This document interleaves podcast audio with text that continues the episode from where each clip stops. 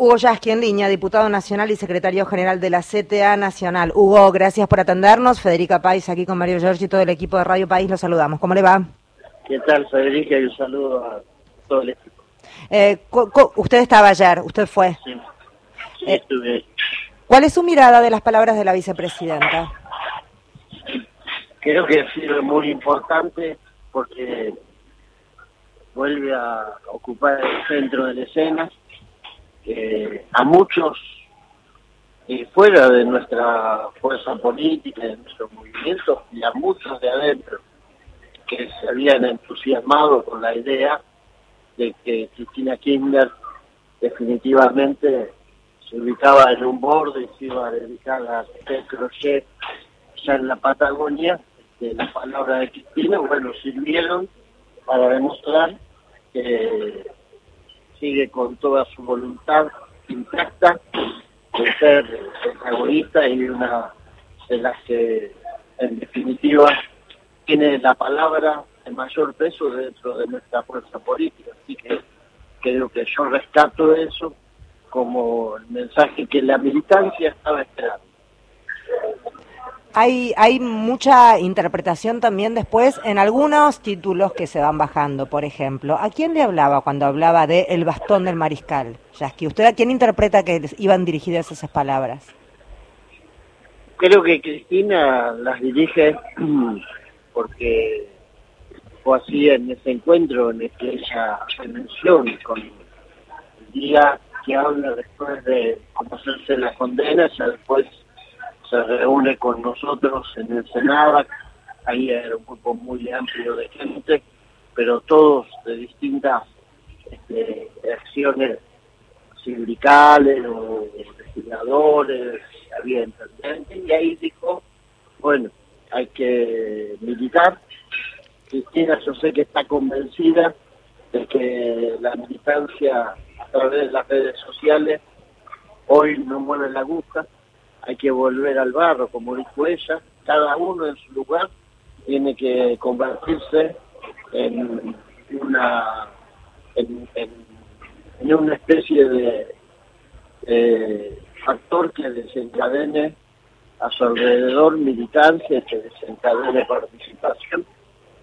Y creo que ayer lo volví a decir con toda la convicción de que vamos a dar vuelta a esta historia si somos capaces de reconstituir un tejido, una trama participativa, porque el principal enemigo que tenemos no es eh, la adhesión de nuestro pueblo a la derecha, ni mucho menos.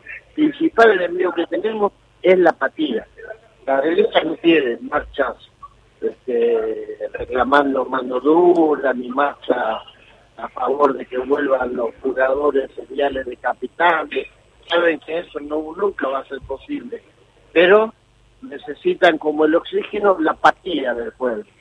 Que el pueblo no crea nada, que el pueblo crea que todo es lo que el pueblo crea que cuando una persona como Cristina lleva adelante un proyecto político era una asociación ilícita para torear, como dicen ellos los de la derecha, y no para construir un pueblo con derecho.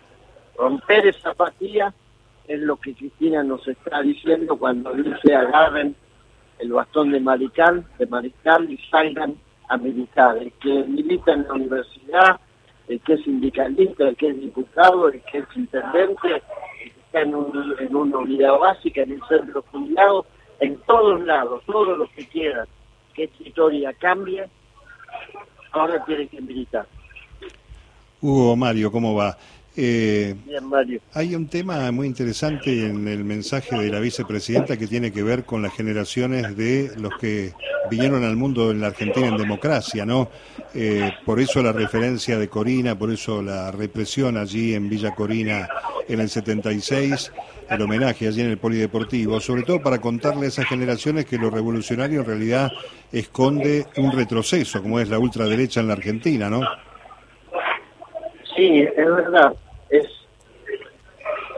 eh, vos sabés que todos estos jóvenes que salieron, millones, a festejar el del mundial, nueve de cada diez no habían conocido a la Argentina campeona antes de ahora. Y, es verdad, nosotros tenemos cuatro décadas de democracia y muchos jóvenes nacieron en un sistema democrático que se fundó a partir del juicio a los genocidas, que se fundó a partir del nunca más, por eso creo que impactó tanto la película en 1985, porque la vieron muchos jóvenes que no tenían idea de dónde veníamos. Y creo que hoy esa democracia se está degradando. Los fallos de la Corte, esa justicia corrupta que vemos codeándose con los poderosos, directamente comiendo de la mano, de la palma de la mano de los poderosos, las militas, las que esto le ofrecen en el agua escondido, después de que esto se produzca. Y creo que en ese sentido, este, esa derecha hoy se expresa de otra forma, ¿no? Antes la derecha era sinónimo, eh, no sé, un gesto este, enérgico, autoritario, duro, que se materializaba con insultos, persecuciones. Hoy se materializa con fallo judicial, hoy se materializa con editoriales eh, periodistas pagados por los dueños de los medios, hoy se materializa con tapas de diario, hoy se materializa con estigmatizaciones, demonizaciones y condenas mediáticas. Y esto está poniendo también contra las cuerdas al Estado de Derecho de Argentina. Yerno de Cristina es muy interesante y ella menciona un artículo de Zaffaroni que realmente hay que buscarlo. Él habla de esto y, está teniendo una mirada lúcida sobre lo que significa no la vulneración del Estado de Derecho, sino estar en un Estado ajurídico, donde las leyes se aplican este, de arriba hacia abajo para favorecer siempre a los poderosos, muchas veces violando leyes preexistentes. Em, eh, Hugo, si, si ese colchón, digamos, de recuperación, de contacto con el pueblo, permite una protección para la proscripción, eh, ¿sigue latente en el frente de todos la posibilidad de la candidatura de Cristina? Yo creo que sí, en esto quizás la propia Cristina no esté de acuerdo conmigo, pero yo pienso que si dentro de tres meses eh, nos sentamos y tenemos en las manos este, encuestas que indican este, todavía con más nitidez lo que ya estamos leyendo ahora, este, seguramente se va a reabrir la discusión. Hugo, gracias por hablar con nosotros. Que tengas una linda jornada.